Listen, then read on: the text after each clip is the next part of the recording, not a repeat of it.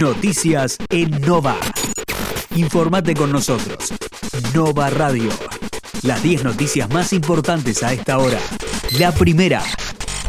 Murieron 490 personas y 25.976 fueron reportadas con COVID en el país. Con las cifras del martes, suman 68.311 los fallecidos y 3.191.097 los contagiados desde el inicio de la pandemia. La segunda.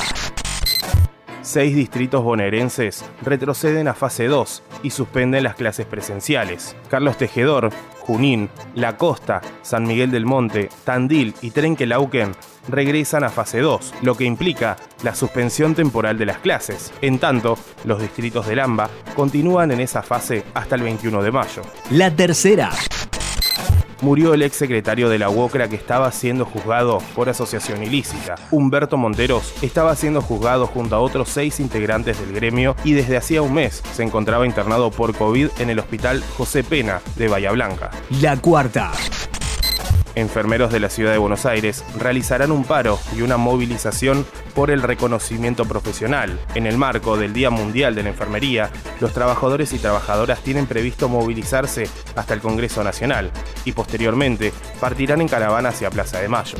La quinta siguen las protestas docentes en la ciudad tras la muerte de maestros por COVID. Tanto UTE como ADEMIS cumplieron ya varias semanas de huelga de forma ininterrumpida, en rechazo a la decisión del jefe de gobierno porteño de incumplir el DNU que suspendió la presencialidad en las aulas ante el incremento de casos. La sexta. IPF multiplicó por cuatro sus beneficios brutos en el primer trimestre del año. La empresa informó que la mejora es consecuencia de un repunte importante de la demanda de naftas y gasoil, los incrementos de precios registrados en todos los segmentos y una asignación de recursos más eficiente. La séptima. Macron a Fernández. Francia está de su lado en la renegociación de la deuda. Deseamos que la Argentina llegue a un acuerdo para restablecer el programa económico de su país, sostuvo el presidente francés en una declaración conjunta con el mandatario argentino en el Palacio del Eliseo. La octava. Fuerte inversión en obras en instituciones educativas de Presidente Perón. La municipalidad encara una serie de obras de infraestructura en distintas instituciones educacionales del distrito, a fin de mejorar sus instalaciones para brindar condiciones más dignas para la comunidad educativa. Las obras fueron gestionadas por la intendenta Blanca Cantero. La novena. Francia liberará restricciones con un ojo puesto en las presidenciales de 2022. Biden reveló que casi la mitad de los líderes mundiales le pidieron vacunas anti-COVID.